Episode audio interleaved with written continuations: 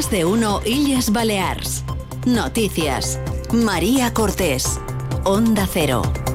Muy buen día, es jueves 8 de febrero. Las patronales de VTC amenazan al gobierno con emprender acciones legales contra la nueva ley balear del taxi que consideran ilegal y desproporcionada. Están profundamente decepcionados por una normativa que restringe todavía más la entrada de este tipo de vehículos, aunque se muestran dispuestos a dialogar con el gobierno que también insiste en mantener contacto con las patronales.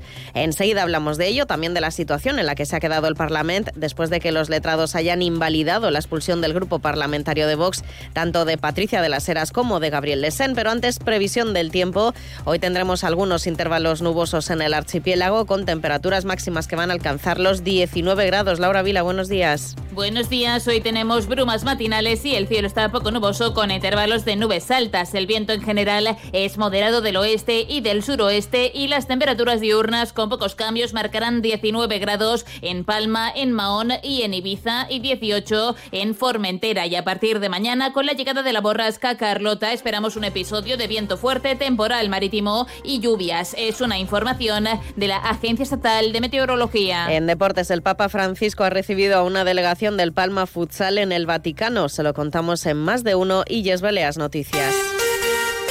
Las patronales nacionales que representan a las VTCs advierten al Gobierno que la llamada Ley Balear del Taxi, que se acaba de aprobar por unanimidad en el Parlamento Balear, es ilegal. Las patronales aseguran estar profundamente decepcionadas y admiten que hay aspectos del texto normativo que no toman en consideración la jurisprudencia y sentencias ya dictadas en España. Por ello, el presidente de la patronal UNAUTO, José Manuel Berzal, ha dicho en Onda Cero que no descartan acciones legales contra la Ley Balear del Taxi y de las VTC aprobada este martes.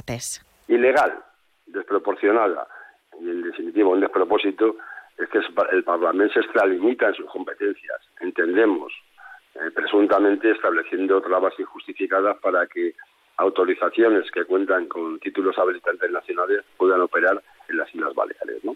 Esas tres cuestiones hacen que esta ley sea un documento que desde el respeto que nos merece cualquier ley que se apruebe, en este caso en el Parlamento Balear, es un documento que sale muy devaluado, ¿no? En palabras de Berzal, Baleares ha perdido una oportunidad histórica para regular el servicio de las VTC que ya operan a través de plataformas como Uber en las islas de Mallorca e Ibiza desde el pasado verano. Pues se pierde una oportunidad, una oportunidad histórica eh, de haber aprobado un texto que armonice los intereses de los diferentes actores de la movilidad en las Islas Baleares. Y quiero aclarar una cosa, si me permite.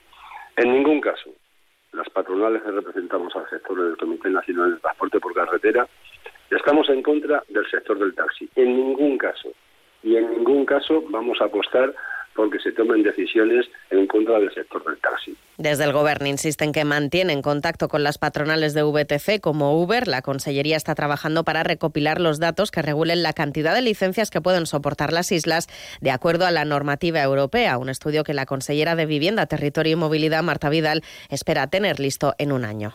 La Conselleria està treballant per recopilar totes aquestes dades que ens permetin establir doncs, una regulació en base al que ens permeten doncs, les directives europees. Amb el que tenim ara sobre la taula, que és eh, que estem amb la feina de recopilar les dades que ens permetin fer aquesta regulació definitiva, el que hem fet és frenar, posar un tap a que la nostra comunitat autònoma es pugui inundar doncs, amb, aquestes, amb aquest percentatge d'autoritzacions. Además, ha insistido la consellera que la oferta durante la temporada turística de este verano está garantizada porque la ley del taxi prohíbe nuevas licencias ordinarias, pero no las temporales.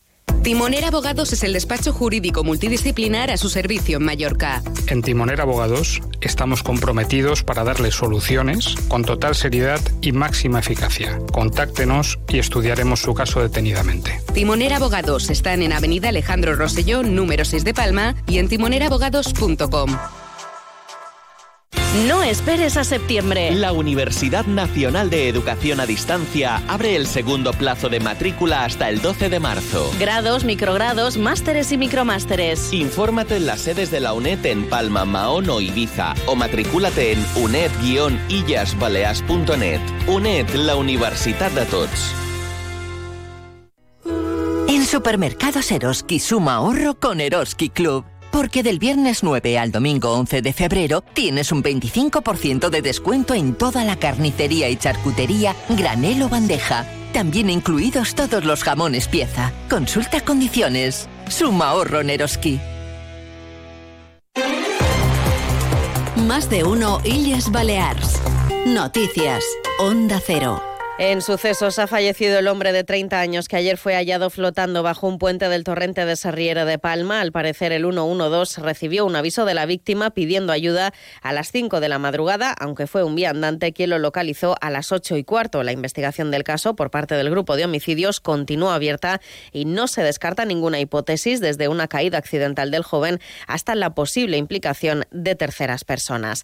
Además, les contamos que ha sido detenido en Ibiza un fugitivo buscado en los Países Bajos por un un robo valorado en 72 millones de dólares. El prófugo estaba reclamado desde el año 2005 cuando participó en el robo con gran violencia y utilizando armas de fuego de un cargamento de joyas y diamantes. El arrestado habría modificado su aspecto físico, incluso con retoques estéticos, para evitar ser reconocido.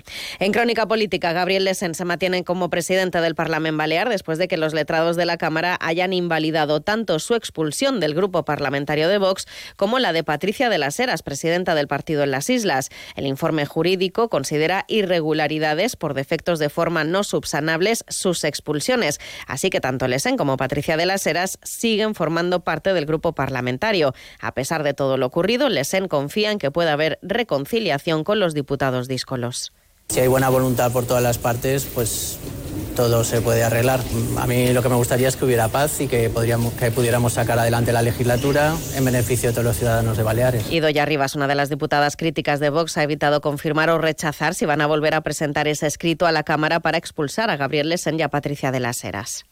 Y por tanto lo que voy a hacer a partir de ahora es ponerlo en conocimiento de los miembros del resto del grupo parlamentario y eh, no podremos, no les puedo adelantar eh, cuál será nuestra decisión. Desde luego eh, no se tomará ninguna decisión hasta que no hayamos podido estudiar en profundidad estos informes.